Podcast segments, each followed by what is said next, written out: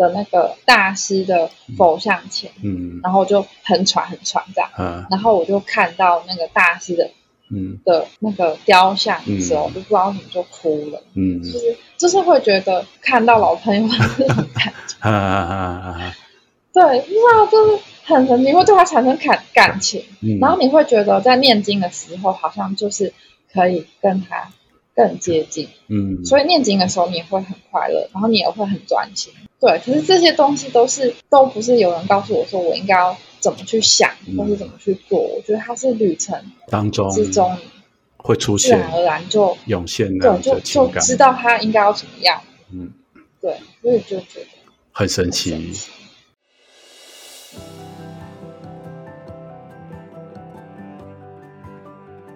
欢迎大家收听法师五十三三。今天非常荣幸，我就是邀请到一个年轻的创作者红唇。红唇你好，嗨，有没有很跟我刚刚讲的一样哦？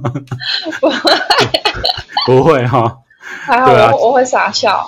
你会傻笑没关系，因为我们只有录音没有影像，嗯、所以你就尽量傻笑.然后笑出声音更好。因为听的人会觉得比较放松。那我会认识红唇，是因为我在 FB 上面，其实我有加入，我很早以前其实就有加入那个四国偏路的社群。我这个频道应该很多人都是佛教徒，或者是会接触这方面的资讯，就会知道四国偏路其实是好像在台湾这几年还蛮红的。哦，对，是哎，好像是在在我前面有非常多的前辈。有非常多的神拜，对不对？那因为红唇他就是你算是漫画的创作者吗？可以这样介绍你吗？哦，还是我想要当漫画家，可是现在还不是。现在还不是，现在不知道是什么。那就要问你，因为红唇他其实很年轻，有这样介绍没有错吧？没有啊。你要你要肯定自己，你就是比我年轻很多。哦、我要肯定自己，我很棒，我很年轻，我不是阿姨。对对对，她不是阿姨，她只是大姐姐而已。好，好。对，那因为我看到她，我就蛮 surprise 的，是因为我比较好奇，因为那个去走四国片路，你那时候去走，好像你自己介绍是二十三岁的时候。对，那时候是大学毕业工作完的第一年。工作完第一年就去走这个四国片路，那因为。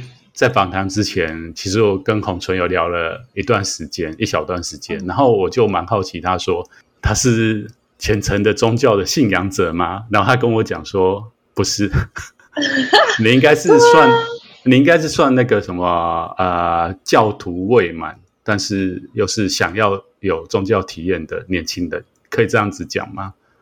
我觉得最早最早就在我住在台北的时候。就我现在回想起来那段时间，我都觉得我是一个就是狂妄的死屁孩，狂妄的死屁孩。就是对，那个时候我是真的什么都不相信，就是不相信什么、嗯、什么，就是什么什么鬼故事啊、都市传说，那同全部都不相信。那那我可以问你一下，嗯，那那你会跟同学去看鬼故事吗？我超害怕的，我进电影院不敢张开眼睛。对 对对，所以所以还是会被同学找去看鬼片，就对，或者是那种惊悚的。但是会，你超害怕，因为我真的太害怕了。哦，但是你又不相信，不相信为什么会害怕？因为他制造那些效果啊，就是我是被效果吓到，哦、不是被鬼被鬼吓到。哦，了解了解。所以你那时候什么都不相，就是不相信这些东西，就对。对，我不相信。那后来是因为一个因缘，然后才觉得好像有这个东西存在，可以这样说吗？对，后来、嗯、后来就是大学毕业，我去山上工作的时候，嗯、然后我就骑机车上去，然后就出了一场车祸，嗯、然后就是在那场车祸上面，嗯，是刚上任的第一天吗？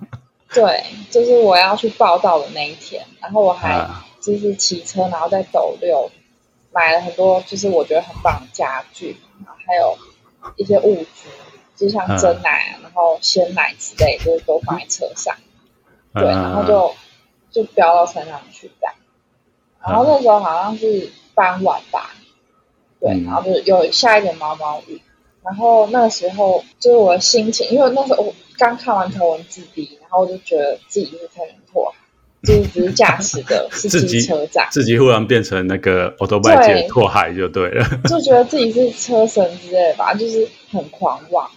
嗯、然后就是我觉得我的心里就是出现了一些瞧不起山的那种念头，嗯、对，然后就是在嗯，对，就觉得山好像就没有什么，就是我还不是骑上来了这样，嗯，对，然后就是当有这个念头，下一秒就感觉就是有人从后面推我，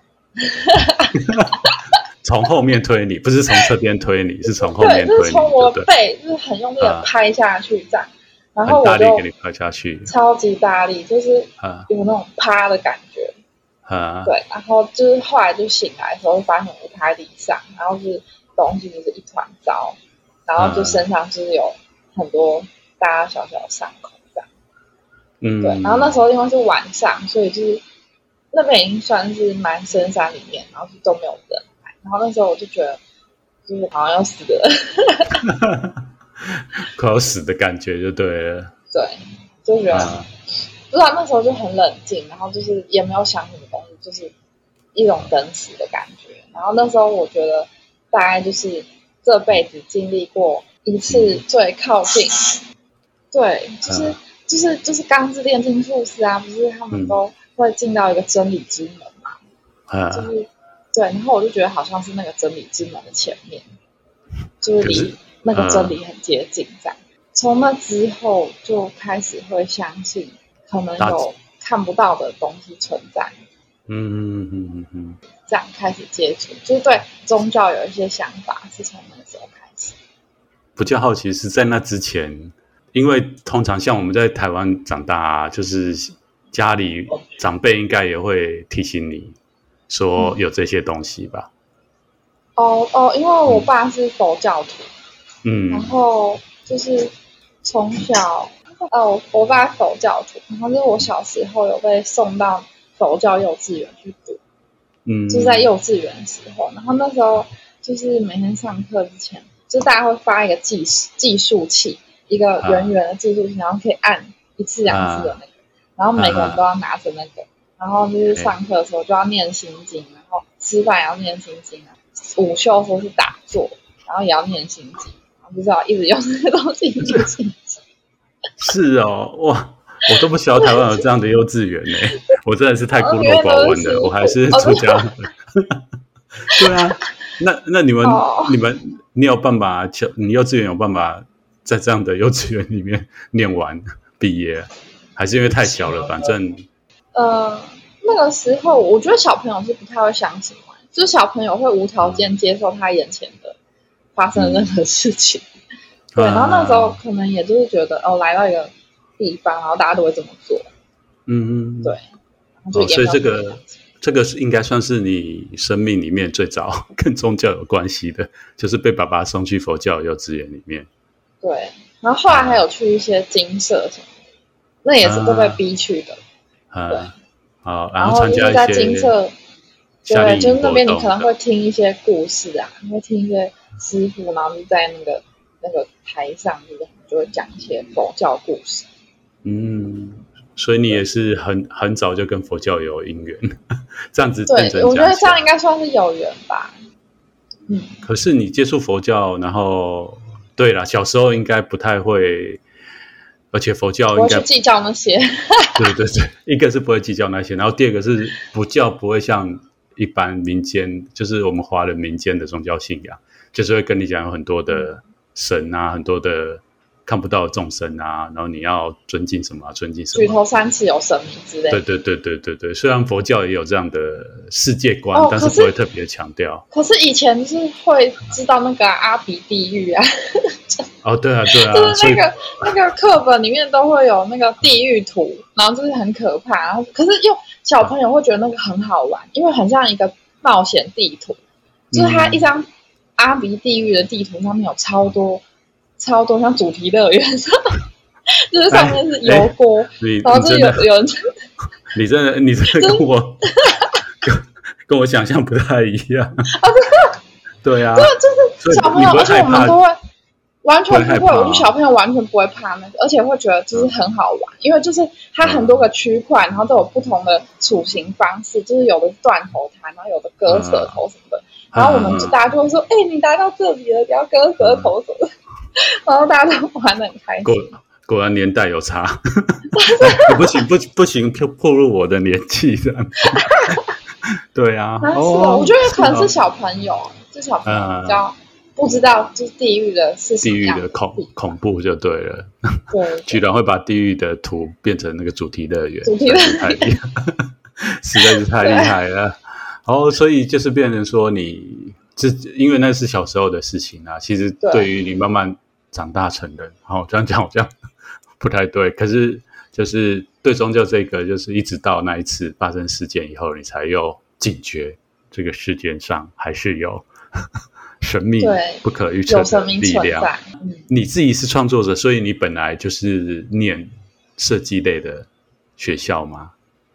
对，就是大学的时候是读艺术相关科技。啊、哦，那一开始节目一开始，你有讲说你想要成为那个漫画的创作者。的原因是因为你看很多漫画，没有哎、欸，还是还还是好像什么原因会让让你想要成为漫画的创作者？因为国小喜欢火影忍者吧，啊，就是火影忍者是第一部，啊、对，然后后来就是因为自己也喜欢画图，嗯，然后就是会画一些东西，这样真的意识到自己很想要创作是。这一两年的事情，这一两年的事情，所以那时候在大学，中间其实有断掉过。在在大学念书的时候，其实是还好。在大学念书的时候，都在打工跟玩啊，就因为那时候学校在一个很美丽的地方，就是好山好水好无聊的地方哦。对，然后那时候大家都大家都拼命的玩耍啊，对啊，去海边去山上。那你的同学，你你那时候是算练设计系嘛？那你的同学有跟你一样，嗯、有人的志向是画漫画吗？应该有类似的志向，应该有类似的。漫画家这个头衔，嗯、我觉得在台湾没有人敢就是挑战这个头衔，自称是漫画家就对了，太沉重了。哦，其实当你喊出来，你就是准备饿死，就大家都会这样。哎，可是台湾有这方面的创作者啊，那大家怎么自称？还是就是我应我觉得应该说，就是你投入相同的时间，有可能你出社会之后，你当漫画家工作五年，嗯、跟其他从事别的职业的同才一样过了五年，嗯、他们累积出来的成绩有可能会比你好很多。这样，觉得是相、哦、相比之下，所以大部分漫画的创作者都做其他工作，只只是在自己的。闲余的时间，我觉得是在台湾呢、就是就我理解的存活方式，你必须一开始，嗯，就是要接其他的案子，嗯，就先维持你的生活基本要求这样，嗯、然后到后来你可能比较稳定之后，再花比较多的时间在漫画创作上，嗯、因为毕竟你创作，如果你没有名气的话，对，就是中间那段时间你基本上就是完全没有收入。嗯嗯嗯，所以就是要想办法度过那个时期。所以每个人也要度过的时期跟那个时间的长短都不一样。如果你越快有名的话，嗯，有的人很早以前就是认很清楚知道自己要做什么，然后他也就是无所畏惧。嗯、他可能大学的时候就已经开始经营他的就是个人事业这样，他可能就不会说要出社会之后。才开始被弄得很惨，对，然后才意识到说，啊、哦，原来我想要做的是那个，这样，嗯，对啊。可是，在创作的过程当中，就算他很早开始有这样的意识，然后也开始在努力，不过创作的过程应该也是辛苦跟漫长，嗯、就是要慢慢累积，然后有时候会没灵感。对，针对这一点，自己就觉得是苦行哎，是苦行。我觉得画图是苦行啊。啊你是说技术是苦行，对还是创作的内容？我觉得过程就是当我开始决定要创作的时候，嗯，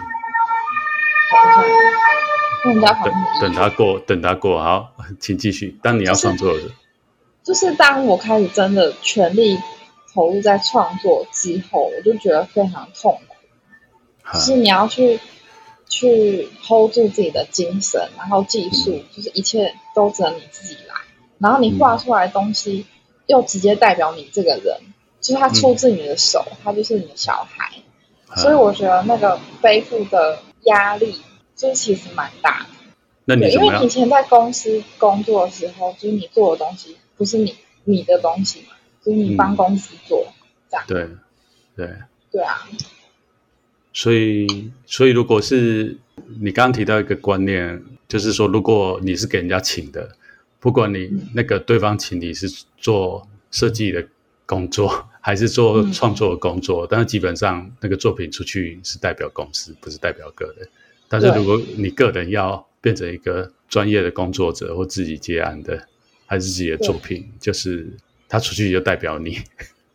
对啊，就像作家，嗯、作家就在网上讲的一句，每一句话都会被他的读者，嗯、或者是路过的人，就是各种检视。嗯、可能大家都会很直接的，就是觉得你出来的文字就是你的价值观。嗯嗯嗯。那是因为这样的原因，所以你很担心，可以说担心吗？还是害怕被人家毒毒舌？对啊，因为我我不是一个。很有自信的人，所以就是会很担心说我自己在众人面前就是表现的好不好，我就会很在意这件事情。是一开始啦，啊，最近觉得算了。为什么最近觉得算了？是因为有跟我讲 聊过，还是有跟很多人我觉得就是刚好这一年吧，就是真的有焦虑过一段时间，是真的是焦虑到睡不着觉的那种。嗯嗯，然后。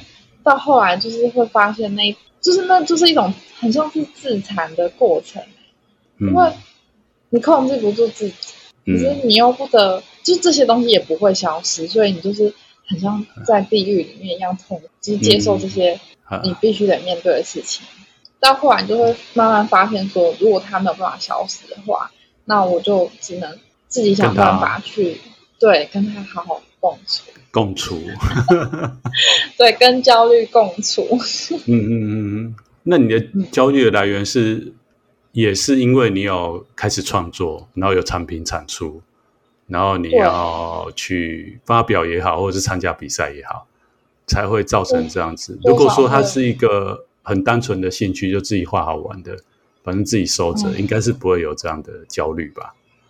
对，完全不一样。啊完全不一样。以前以前在公司里面工作的时候，嗯、那时候我也会下班的时候画，可是那时候就真的是画开心的。嗯、所以如果在那个时候你有得到很多回馈的话，嗯、其实就是单纯的满足，单纯的很爽这样而已。嗯、可是你现在角色已经从自己兴趣要升成，对，从兴趣升级成就是这是你的饭碗，这是你的工作，所以它会伴随着那一些。对，烦恼、压力，像是你就是得去学一些行销或者是一些东西，然后可能出去后台看你的一些数据啊，或者是你定一些未来的行销策略什么的，就是它一切都会变得像工作一样。嗯，你的东西不再是兴趣，嗯，是必须要用一些就是工作的观念去对待的东西。嗯，那你怎么去学习这样的东西？就自己自己在地狱里面慢慢。哦，想办法逃出来，还是你也会去？我觉得这些东西是之前在几间公司里面工作出来之后就学到的啊。了解，就是在前公司可能有做过行销，然后有做过设计这样，嗯，然后就是慢慢累积起来。那那因为那觉得这样也不错。是啊，就是所有走过的路，其实都是自己生命的养分。那你永远不晓得说你什么时候要人生要做什么样的。抉择，或是做什么样的事情的时候，其实这些养分都会出现，然后变成你的成功的一部分的因子，这样子是有意义的。对，而不是就就算你以前工作可能碰到一些啊很辛苦的地方，或是你觉得哎怎么会这样子，但是那一些东西你不晓得未来会不会发酵。哦，可能我们这样子有对有点太太太说教了，会不会等一下听众又直接按掉？我说不会，我觉得就是人本来到了一个年纪之后，就是要一直去探讨这些问题，才有办法你确定吗？你确定你的同学们现在有像我们这样对话那么？我觉得哲理，大家多少都会有啦。你在有可能不会对别人说，有可能他是自己思考。哦。可是有的人，我觉得他路比较积极一点，嗯、或是比较执着在一些东西，嗯、他可能就会去到处问东西，或者是自己去看书学习。嗯、对，可是我觉得，就是本来你从如果从学生就是进阶到出社会，然后后面还有人就是面对家庭。我觉得每一个阶段都会出现一些新的问题，然后是你当下没有办法去立刻解决的时候，嗯，会开始烦恼，嗯，然后就得想办法去解决这样。是，嗯，对，没错，就是所以一定大家都有在动脑啦，因为碰到因为碰到那个烦恼，我要想办法解决，就对，对，总不能停在那里，怎么可能？没有烦恼？怎么可能？对啊，好，那就回来，就是说你刚刚讲的，就是从一个你可能从大学毕业，然后到进入到社会，嗯、然后社会开始给人家请，那因为你有你自己想也想要在漫画创作上面精进也好，或是修行也好，那你说这一两年是算是正式的开始。那因为其实听众朋友，就是我在认识红唇是在网页上看到，就是他有出一本《天兵少女的四国片路物语》，嗯。那这个四国片路其实就是回到前面讲，是他二十三岁那时候，刚刚他有讲到一些他的宗教经验哦，这个可以算是宗教经验哈。我们这样讲，就是他对，就是发生这件事情以后，然后是一个因缘让他后来决定去四国偏路。那我想要先在谈四国偏路的时候，哦，今天可能会有一个很很重要的点，就是讲四国偏路这件事。之前就讲说这一两年的那个让你忽然。创就是这个作品，让你变成是你的小孩也好，或是你进阶成一个自己有一个梦想，然后希望为你的梦想而前进的这个内容，是跟这个、嗯、这个作品有关系吗？还是除了这个以外，还有其他的作品？也是。我觉得四国辩路是我这几年啊，就是最想要、最想要也最应该去做的事情，只是我一直没有去做。一直放着，对，一直放着，然后就放到干，后来干脆就觉得算了，嗯，就是反正我我自己玩过，我自己很开心这样，是，对，可是、就是、那是什么因缘或契机让你觉得说不行，我还是要把我心中的那个想法，还是说感动，把它画出来，或是表现出来，让更多人知道。我觉得他也跟就是我去年就是在。嗯最后一份工作中，就是很挫折，然后终于意识到，天哪，就是我到底有多想要创作，就是我的心根本就不在公司里面，我就是想要赶快画自己的东西。啊，对，其实四国遍路这个东西，它因为它是我的第一次，最算是一个很特别的经验吧，所以就是每当你。在工作或是在生活中就是很低潮中，就是会夜深人静的时候，对，你就是会一直去回想到你在那些旅程中有多快乐，嗯、然后有多做自己。嗯，对，所以我觉得会想要创作四国遍路，就是它就是我身为如果未来想要当一个创作者的话，它是一个必须要记录下来的故事。嗯，所以我也是，就是辞职之后第一个做的就是四国遍路，嗯，就是我们没有先完成其他的，是，有啦，有有先画了一个漫画，可是对，他可是主要还是四国遍路，希望就可以先完成它。嗯，了解。好，那我们先，我们就直接拿到四果片路。你当时怎么会在二十三岁的时候，是也是那一年哈，就是去四果片路嘛？因为你刚刚前面有讲的，就是你去山上的时候碰到的那件事情，然后开启了你对宗教的想象。对，我觉得真的很酷诶，就是，嗯，就是有些事情真的就是命运或者是缘分什么的吧。嗯，因为就是我从那时候开始相信，就是有山神啊什么的时候，嗯，然后我也在阿里山上面，嗯，遇到了很多事情。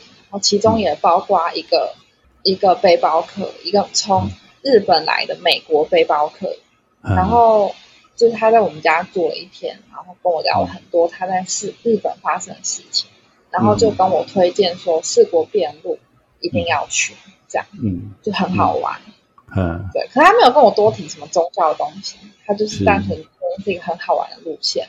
然后我听完之后，我就马上买机票。就我什么都没有想，啊、对，我就觉得他说好好玩，我一定要去。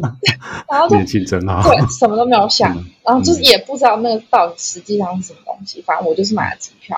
嗯，对，嗯，就飞了这样子。在你的假期的时候，你那时候是老师嘛，哈、就是，所以是在寒暑假的时候去。对，就是我的，我是约聘，然后就是在我约聘结束之后。飞去这样。那因为我看你的故事，你一开始去的时候，就是穿着那个非常有台湾精神的拖鞋，夹脚拖，夹脚拖。就就是因为你也没想太多，就直接 觉得穿着最。我觉得那个时候真的还是有点屁屁的，就是心里面一直觉得想要想要当故事主人，就是那种主角的感觉，就觉得自己是英雄系的主角。然后就是要干大事这样，嗯、然后就是觉得哎，脚脚拖超酷、超帅的哦，就是，嗯，就是自己觉得很帅，嗯、自己觉得哎，如果我可以穿假老拖环岛，已经超帅的。然后就是在这个中二的，对，中二的感觉啊。那在去之前，你刚刚讲就是遇到这个从日本来台湾的美国人，所以你对四国片路。基本上，它代表的宗教的意义，或者是它的一些缘由故事，你其实是不太了解的。完全完全不了解。那 那撇除宗教的部分之外，去之前，因为他要走上一段时间嘛，那你当时有去了解或准备说，哎，你要例如要走一个月啊，或两个月，那你要准备多少的盘缠？完全没有哎、欸，我那个时候我真的，我真的完全没有。啊！可是因为那个时候住在山里，然后我觉得真的被原住民有影响到，因为我就印象很深刻，就是他们有一天去打猎的时候，他们用那个菜市场塑胶袋装一些小东西，装一些小行李，就是有可能有刀，然后有些食物、有水，就装在那个塑胶袋里面，然后穿雨鞋，然后就去山里面，就是两天三夜之类的，就是就是我们的印象中，就是去山里面住就是要有登山包。可能要二三十公升这样，然后要很齐全的装备，嗯、登山杖、嗯、一定都要。他们没有哎、欸，嗯，对啊，就是拿着一个塑胶袋，就是很想去食堂买菜这样子。对，我觉得被这个有影响到啊。但是我想问一下，你没有你没有想到他从小可能出生以后，这个山对他来讲就是他家后院。就像我们住在城市，可能那个后那个 seven 啊，或者是医院啊，是我们家的后院，所以我们不太需需要去思考这些问题。我觉得，但是你就是总是事情来了就可以解决吧。嗯、而且、啊、而且我也是有带东西的，就是我有带包包，然后有带钱这样，我就觉得嗯，就是好，大不了就是睡在路边啊，就是那个感觉，感觉好，你的。你的嗯，你的经验实在是非常值得我们学习，因为在佛教里面有故事，就是说，当你想要做一件事情的时候，然后你知道很多事，你就开始准备嘛。我就像像我刚刚跟你讲，我要去四国遍路，我可能知道整趟走下来，我要准备哦，可能要三十公斤的包包，然后里面要装什么多少的粮食。那这些粮食当然不可能不可能吃完两个月嘛，可能至少先几天内都没问题。然后去到日本要带多少钱？好，然后就开始准备，准备到最后，就发现实在是太太累或太，对，他要搬家的，对对对对对，然后就会拖很久。但是你你刚刚讲的就是，其实佛教有一个故事，就是另外一个和尚，他就他知道他要去哪，然后就简单的包包框框哎，然后带着轻便的行李，他就启程的，嗯啊，然后最后他走了，对对对对对。那我想要问你，就是你走完这一圈回来以后，包括说你后来有去四国遍路的那个社群。分享嘛，那里面应该有很多像你说的神拜，那他们其实会分享很多，包括住宿的，还有你要怎么走，因为走的方式有很多，说除了走以外，好像还有顺走跟逆走，然后可以分好几年走。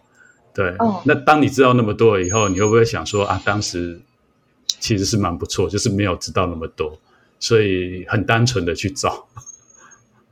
我觉得就是那些也没有想太多，因为后来就是知道大家都有自己的方式，嗯、就觉得就是真的随随心所欲就好了。每个人都会有自己的方式。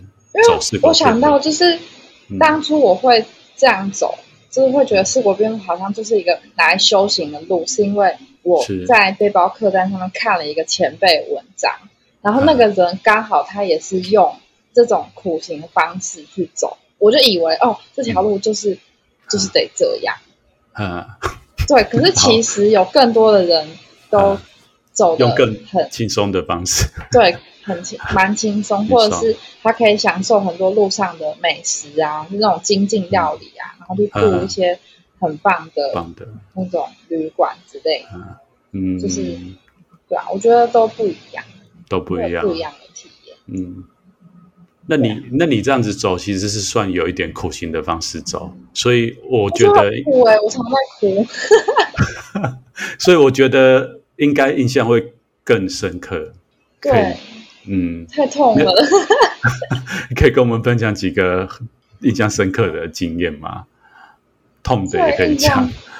痛，就大部分时间都在痛啊。就是我想到，就是有一有一个晚上，就是刚去的第一个礼拜。然后我那时候还在穿夹脚拖，然后我就就是跑到一个山里，那是鹤林寺吧？我记得他在山里面这样。嗯。然后我就在傍晚的时候，在那个鹤林寺就是纳经完，就是做盖完那个玉珠印。对对对。嗯。对，然后我就不知道我该去哪里，然后我就拿起一个很简单的小本子，然后下面就有写说：“哦，这附近好像有一个废弃的学校。”可以在那边搭帐篷，然后我我也不知道那是哪里，反正我就觉得啊、嗯，好吧，那我也只剩那也可以去了，然后我就去这样、嗯嗯。就后来发现到那个地方，它是一个完全没有照明、完全开放的一个，很像是电影里面那种鬼故事的废弃学校，就是好可怕。嗯、那个学校会有很奇怪的那个钟声，就真的很像是鬼片里面会出现的。嗯、然后我就没有帐篷，只有睡袋，我就坐在那个阶梯上，我就觉得。超级恐怖，我真的就是害怕要哭出来那种。后来我就觉得，啊、后来我就觉得我要离开那个地方，嗯，就是不管要去哪里，我就是不要待在这个学校。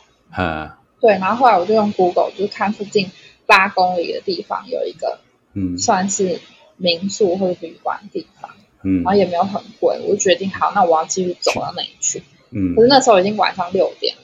所以我就是等于要走八公里的山路到那个地方，嗯，嗯，然后就是沿路上就是真的太可怕，因为它完全没有路灯，啊，然后也没有路，就是我的脚也走了一天，走了二十几公里，嗯，然后就也很痛，然后那时候贾老婆也是让脚就是受伤在，对啊，嗯，对，然后那时候就真的觉得人类，嗯，那时候就真的感觉到，就是人在大自然里面。你什么都没有，毫无防备的时候，就是人好像随时都会死掉那种感觉。嗯，对。可是后来就就是就没有，就是走在那个那个山里面，然后就很黑，没有路灯，也没有人这样。然后到后来，你就是发现你真的很害怕的时候，我记得我就开始跑步吧。我就真的觉得四四周有很多怪声音，就是很怕会有什么熊啊，还是什么老虎这些出来把我吃掉。然后我就很害怕，我就开始跑步，就是扛着，就是可能六七公斤的包包，然后还有一堆拉里拉杂的东西，就是穿着拖鞋，拖鞋跑，跑起来，对，就真的跑起来。然后后来我不知道为什么，忽然就到了，忽然就到了，对，忽然就到了。然后就是那个脚也没有很痛，就是他本来照理来说经历一天的折磨，他应该很痛，对，对，就也没有。然后就是在那个当下，你真的完全可以感觉到，就是你就是一个动物，嗯、然后你有求生本能，嗯、所以你发挥了肾上腺素之类的，嗯，就是驱使你到那个地方，嗯，然后那时候我就觉得真的就是很神奇，很神奇，听起来也也很神奇。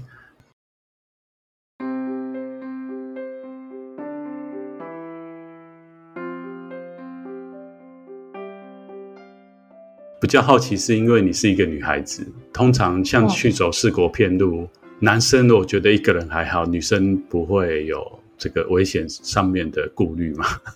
我觉得一路上遇到的人都超级善良，嗯、很像在台湾的感觉，就是嗯，就是四国的居民让我就是对以前四国日本人的印象也太就不太一样，就是很多人都说日本人可能很冷淡啊什么。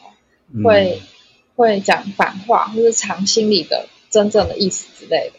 可是四国的人没有这种感觉，嗯，就是他们是好像就是跟台湾人一样，会招待你去他们家，然后拿东西给你吃，就是很直接的传达他们的情感这样。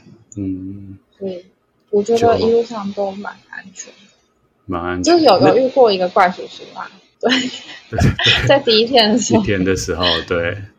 他其实有遇到一个怪叔叔，对，但是后来也还好。哇，对，他也没多，他没有啊。那你也在路上有遇到其他像你一样一个人走这个偏路的女女孩子吗？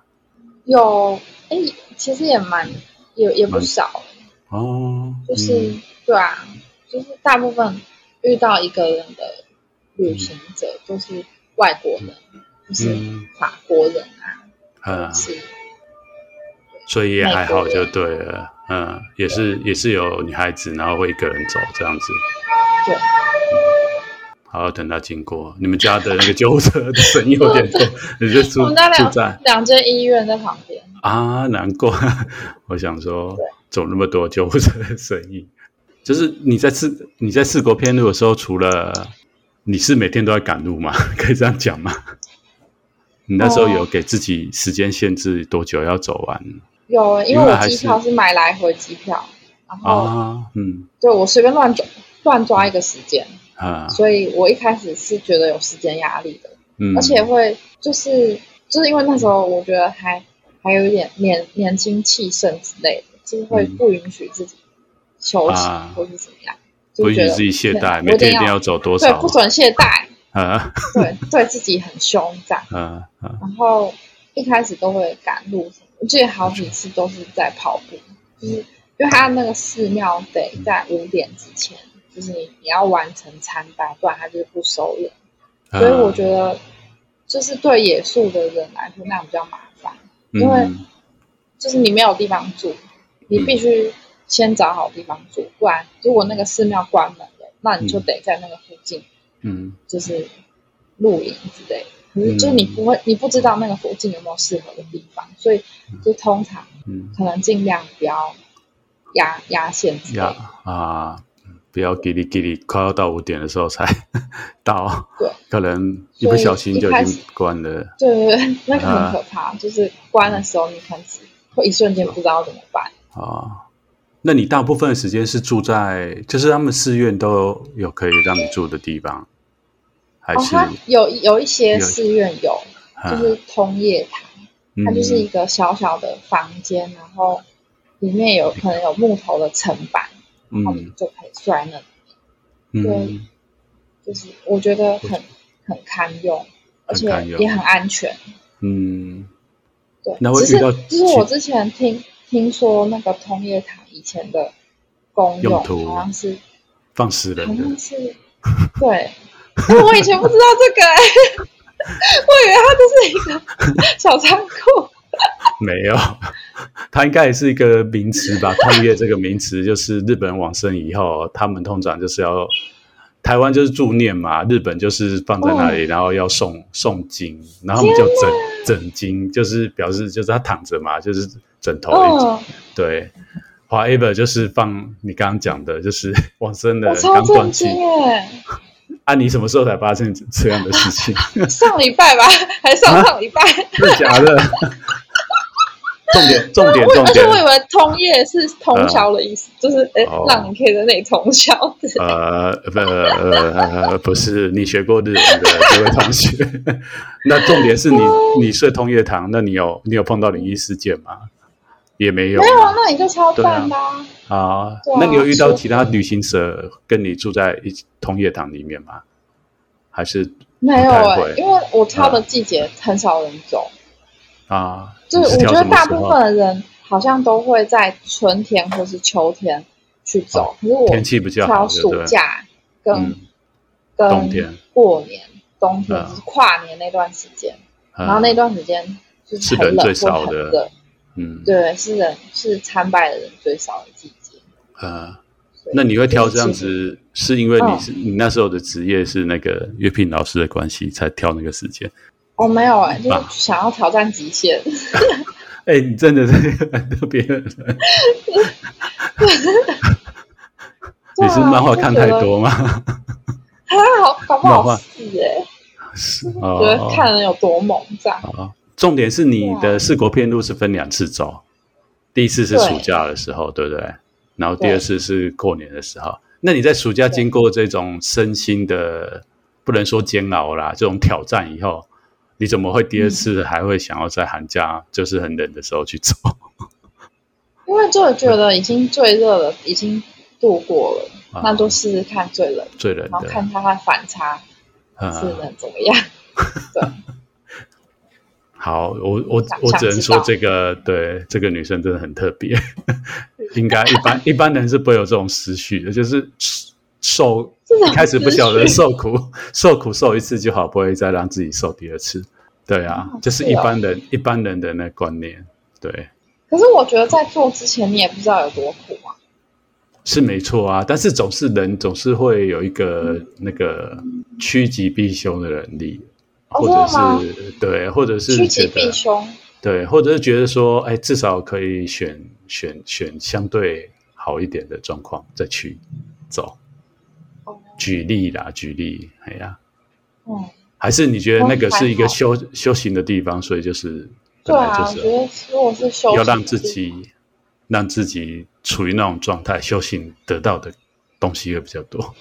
对对，啊，就是就是我我好像就是我能大概能够感觉出，嗯，就是你的在过程中越辛苦，嗯、就是你得到回报，啊、就是会越。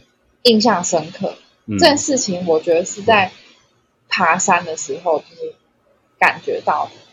嗯，就是因为那时候在在阿里山住，然后就是常常会去附近爬山这样。嗯，然后就是你就发现说，你去爬越南的山，然后爬完之后，嗯、可能晚上就是吃个肉，喝个酒，你会觉得特别好吃。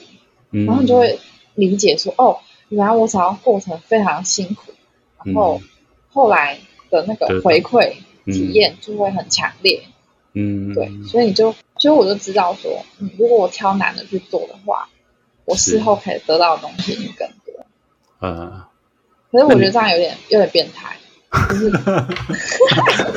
听起来有点重口味。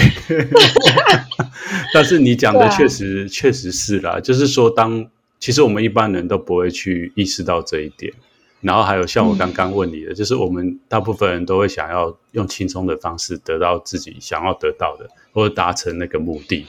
不过在那过程当中，你就会失去很多像你说的那种体验啊，或者是真的取得的时候，你才会发现说，其实是在苦的时候，你得到的东西会更多，收获也会更大。对，那那个东西不是说你短时间哈，例如你走四国遍路，你短时间用轻松的方式走完这一千两百公里。以后啊，你就觉得，哎，我我已经完，我已经拿到了证书就结束了，而是像你经过这样子比较辛苦的过程当中，你隔了好几年之后，这个养分还是给你生命带来很深的那种养分，不管是创作上面，还是说你之后人生上面，因为除了你在阿里山碰到那个差一点快死掉的感觉以外，我想你在四国片路当中也有经历过很多这样的经验。或者是心境啊，对啊，那就会帮助你在日后的生命过程当中，即使碰到很苦的事情，你又会觉得说，在或许当下很苦，可是你会去回想你四国片路或者阿里上发生的事情，你就觉得说还好，我又那个 还好，对，大不了就是就是那样嘛，对，就现在至少还好手好脚的，是是是，也没有残废什么。可以这样说吗？应该可以吧，因为你后来结束了那旅程以后，回来台湾又做了一些工作，包括你说就是这一两年，哎，开始真的投入自己的创作工作之前的那份工作，也是也是很辛苦嘛。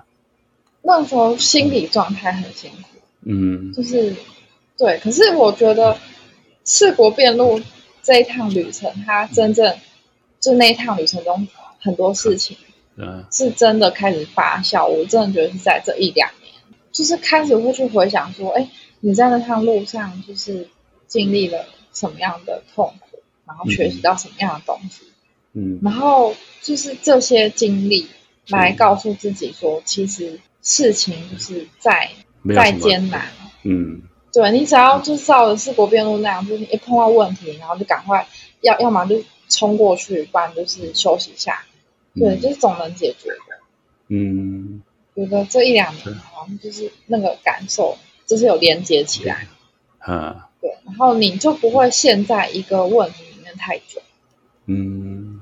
因为也有可是年纪到了啦，就是年纪到了开始豁达。我以为你，我以为你要讲说年纪到了，差不多头发要剃了这样子，不要笑，不要笑。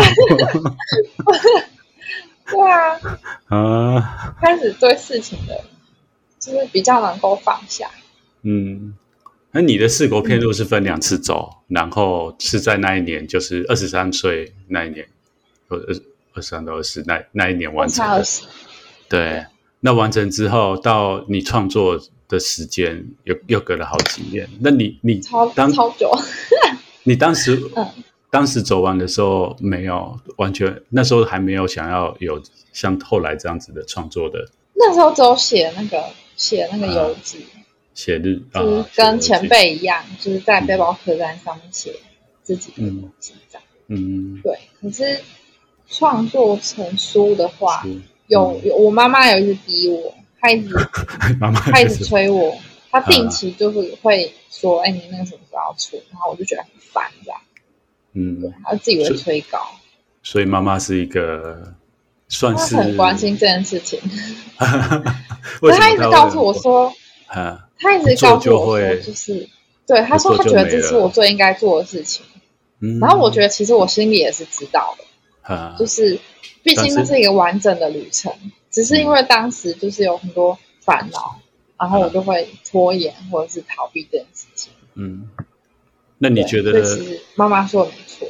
拖延的原因是什么？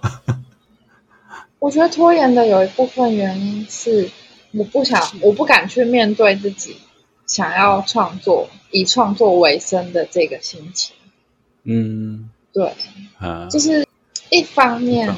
嗯你会很害怕自己真的开始做这件事情了，嗯，我觉得这个很矛盾，就是 不是拖延症就是这样嘛？就是如果你当下明明有一件很很重要的事情你应该要做，嗯，可是你下意识的去害怕那件事情，就觉得它很麻烦、很可怕、很难，然后你就会开始拖延。上次我看到，上次我看到一个人在讲说，拖延症其实他是完美主义者或者是求好心切的另外一个。嗯好像也是哎、欸，对，你会就是有一点像是你要出发去旅行，可是因为你知道了很多东西，你就会想要做准备的更好的防护，是。对，结果就会越来越越拖越久这样子，嗯，对，我觉得也很像，是。嗯所以，就像我刚刚跟你讲的，搞不好你当时知道越多，你就你的行程就不会那么顺利，或者是你根本就不会去走这一趟路，因为你就想到准备那么多东西，然后你就觉得说，嗯，那对，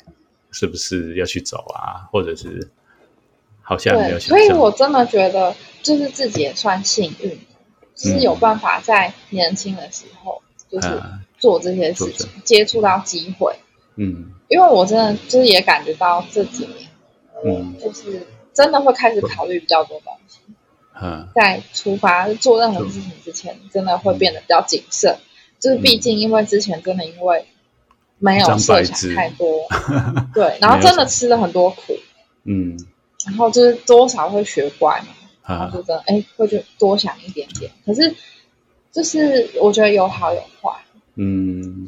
呃，如果对佛教熟悉的那个听众朋友应该知道，这个四国遍路就是空海大师的的信仰，然后发展出来的一个也算是朝圣的一条非常具有宗教跟文化的行程。那我想要问你的就是说，在这个过程当中，当然你刚刚前面讲就是你是在一片类似白纸的状况之下，然后虽然启程前是有一些跟宗教有一点点关系，哈，导致你觉得说，哎、嗯，可以去走这一趟行程。那你在那个走的过程当中，你跟空海大师有心灵上的交流吗？因为通常他们去走就是说二人同行嘛，除了你自己之外，其实空海大师是会守护着你，或者是跟着你一起。那你在那趟行程有吗？我觉得这个超级神奇的，嗯，就是我一开始也不知道有这个，就是我知道那个宗教礼仪参拜礼仪，就是他说，呃，嗯、你要先去那个大师堂，然后本堂，嗯，对，然后纳经，然后你会怎么样怎么样，你要洗手，然后你要念经什么，就是我有去查这个流程，嗯，然后我也觉得，哦，既然这个朝圣路线中有这样的文化，那我就。照做就对了，嗯，对，所以我就是单纯的抱着一个他要怎么做？我就怎么做的这种心情去做。嗯，可是到旅程的中后期，嗯，就是在你经过了很多很痛苦的过程的时候，我也不知道为什么，就是做这件事情，你很纯很纯粹的，就是好像能够嗯理解，能够吗？理解吗？呃，我也不知道，就是。就是你明明就没有多想，可是就是空海大师，嗯、或者是你念经，嗯、这些事情，它好像就自然的有一些现象告诉你它有意义，这样嗯，嗯，对，就是有好几次到后来吧，然后我就是因为赶不上那个寺庙，我就一直跑，一直跑，然后又跑到脚破皮之类的，嗯，然后我就冲到那个寺庙。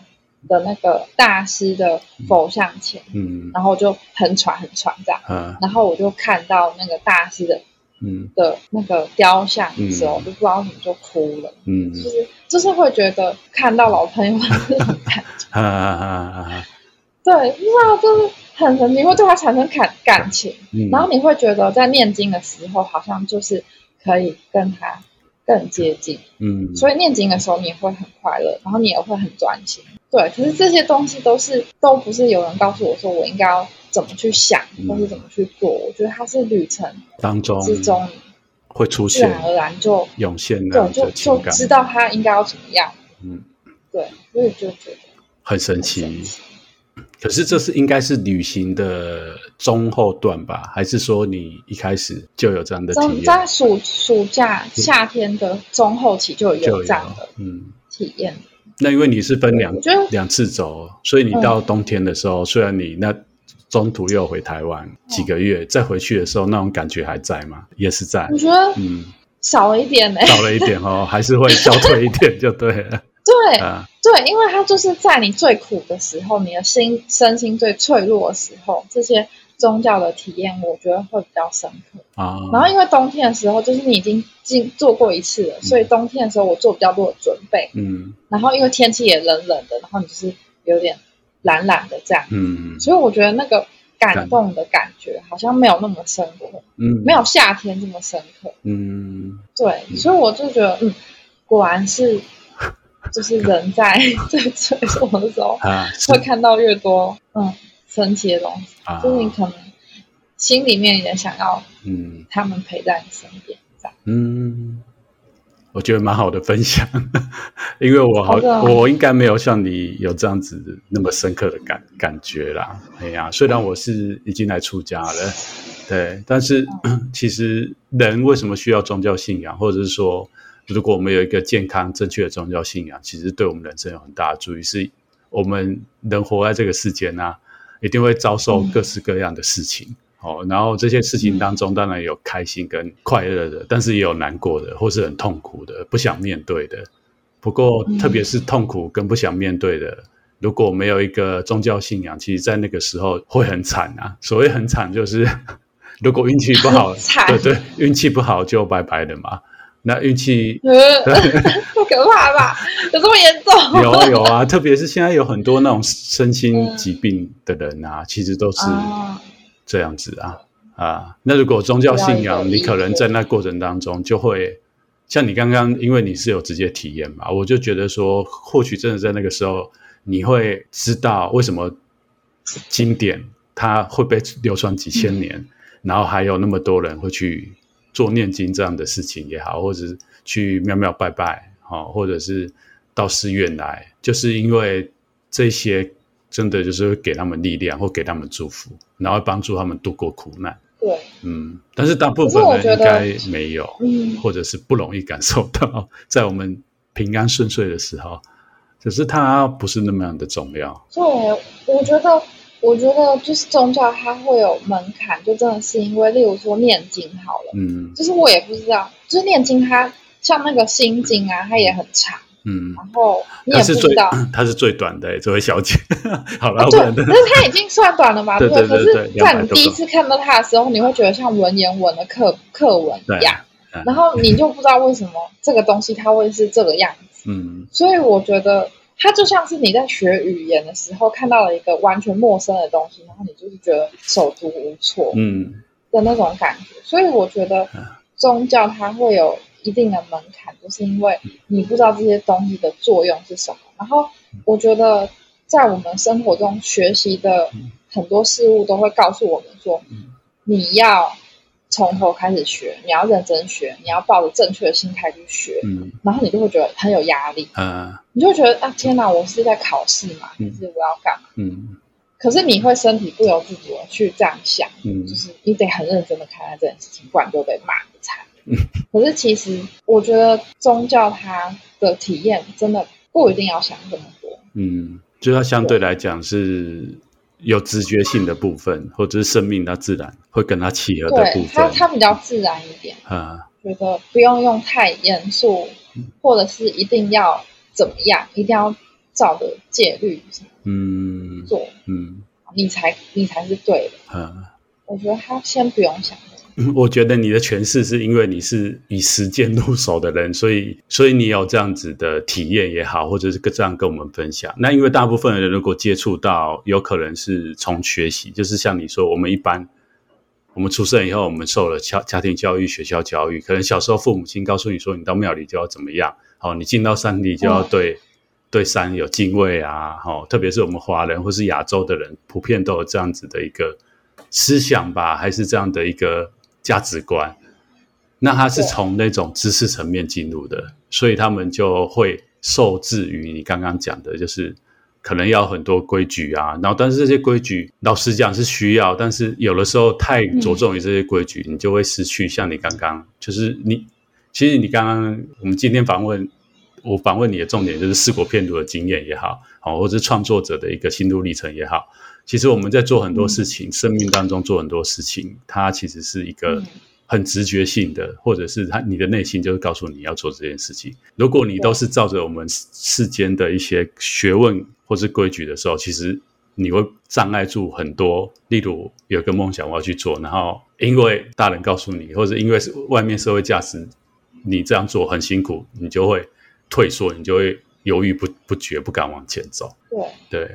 我觉得他就是很像，我觉得在社会上学习到的东西，就是像你说的趋吉避凶，嗯，就是会告诉我，就像你的父母，他也会告诉你说，嗯、呃，你去做一个稳定的工作，你不要去做一些啊，就是很不稳定，然后又薪水收入很很很少的这个事情，嗯，就是社会价值观就是一直在告诉你不要去做，嗯，呃。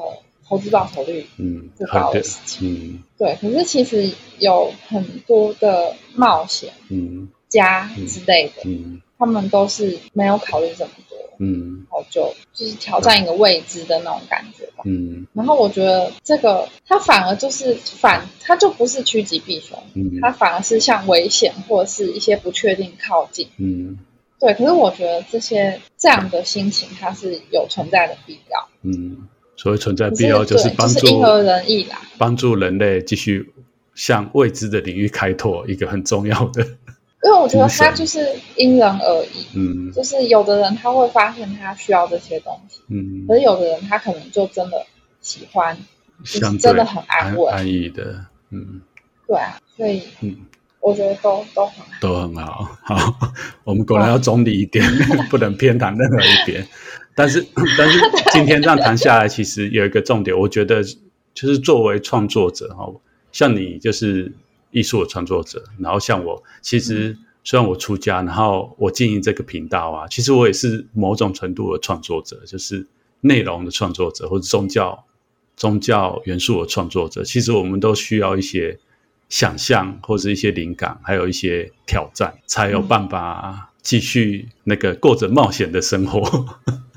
对啊，可以这样讲，就是那些体验才会很深刻，嗯、然后让你再去想一些反思之类的。嗯，或者是一个创作的动能，因为就像你讲的，你的试果片路当时其实是累积了很多东西，那自己也一直知道说要把它表现出来，只是时节因缘还没到，所以。一直到最近才完成了这部作品，是一个很特别的经验，就是自嘲苦吃的人生，你 可以这样讲。呃，真的，呃、真的有时候就会又会觉得，为什么自己是这样的人？嗯、就是为什么我不让自己过得舒服一点，让自己过爽一点的生活？追求呃一些冒险啊，好好或者或是苦，相对来讲比较苦的生活。对啊，你干嘛把自己搞成这样？呃可是又很开心，啊、所以是抖 M。哎哎，不错。其实其实红唇除了这个四国片路啊，前阵子我看他就是你有去参加那个妈祖绕绕境的活动。哦，对，那个也一开始也是四国片路的前辈找我去的。哈、啊，那他是最近，然后就就是这这一两年去的吗？嗯、还是在更早之前？对我我去了，就是加上。二零二一年去了两次，嗯，对，都是没有报名，就是直接冲这样子，幽灵人口 啊，他是需要报名的，因为这个我就不太晓得，因为他他要就是你要跟妈祖留下你的名字，他他才会保佑你之类的吧，嗯，就是报名的作用好像是是这样子的，嗯，那对你没有报名就直接冲就对，对，我就是觉得就是还好，对，跟着在旁边看这样，嗯。那我觉得那个也很很很酷，很好玩。对啊，你你好像说那个的强度比四国片路更强一点。哦，对，嗯、我觉得妈祖绕境它的运动强度，嗯，因为它是有有时间限制的，就是妈祖它就会一直走一直走嘛，嗯，然后你你也不不可能说停下来拖队太远，嗯，对，虽然旁边会有车子，就是一直在你去前面这样，可是 对我就是。当下也是觉得，嗯，就不要坐车，嗯，然后你就得一直赶路，一直赶路，嗯、然后尤其是就是今年二零二一是碰到那个急行子，嗯，然后那真的那真的很强哎、欸，就是晚上半夜的时候啊，就一直走一直走，嗯，就是一个晚上吧，嗯，就走了六六十公里嘛，一个晚上走六十公里，对，啊、我就一直记得，啊、走到好像要昏倒那种感觉。就是意识已经快要离开身体的那种感觉，意识有点模糊，就体验很酷。嗯，对，嗯，那对，我觉得如果妈祖绕境能够完成，嗯，那就是有很多的什么朝圣路线，我觉得应该也也还好，就对了。问题。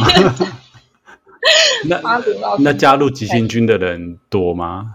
没有，因为他是回程，嗯，就是很多的人其实他们到那个朝天宫，嗯。就是北港，他们就会就结束了，就对了。嗯，然后会走急行军的人，就是自由业之类的，啊、或是比较没有工作压力。嗯，那因为妈祖绕境在台湾是很多，我知道很多年轻人其实会去体验，好像还是是耶。嗯、因为我走的那个是白沙屯，而且好像不叫妈祖绕境，就白沙屯是妈祖进香。嗯，它有两大甲妈祖是绕境，对。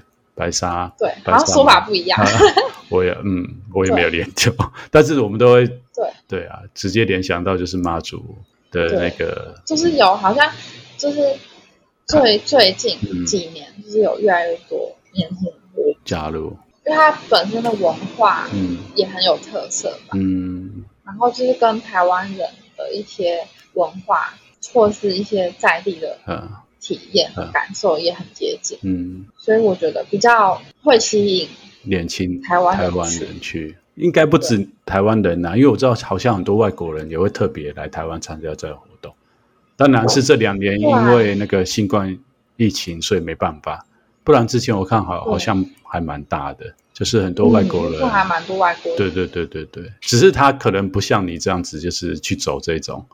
又是自虐的行程，就他可能是会在走一小段，或者是真的就是体验正常的，大部分人体验的。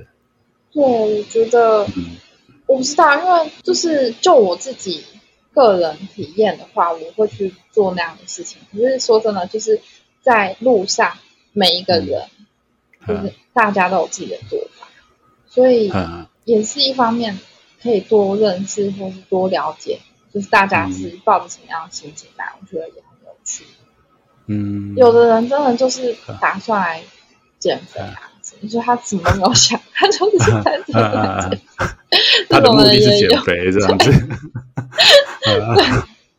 对啊，我觉得这样也很好啊，就是因为他他虽然减肥，可是他也就是一路上就是一直捡垃圾。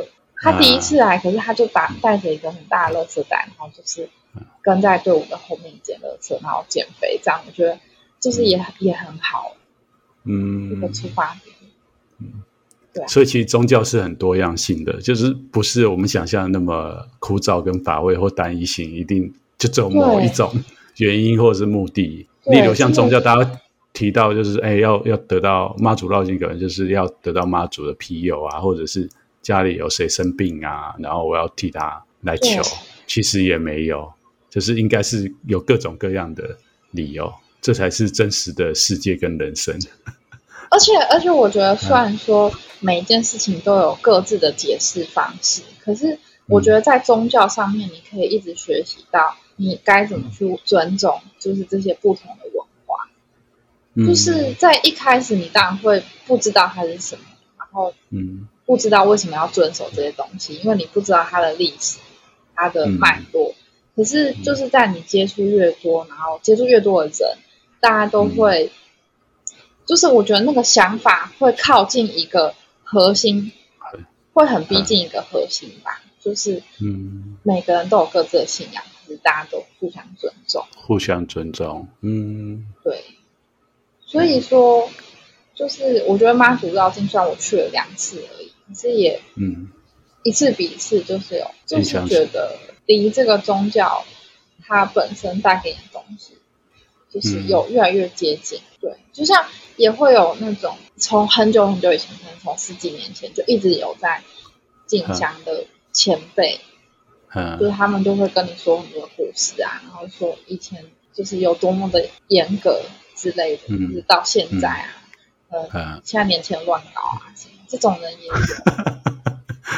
可是这个在四国辩路也有哎、欸，我觉得他好像在很多的宗教文化都会出现这种心情。嗯，就是前辈前辈的人就觉得说，现在小朋友对，就是你们怎么都乱搞，你们都偷懒什么的，嗯、就是有的人可能会有这样的心情。嗯，可是我觉得这个你就是自己去消化。嗯，那这样子说法的前辈多吗？比较起来，你自己觉得不少。以那个年纪的话，我觉得不少。啊、可是也有遇过很多那样年纪，然后会觉得。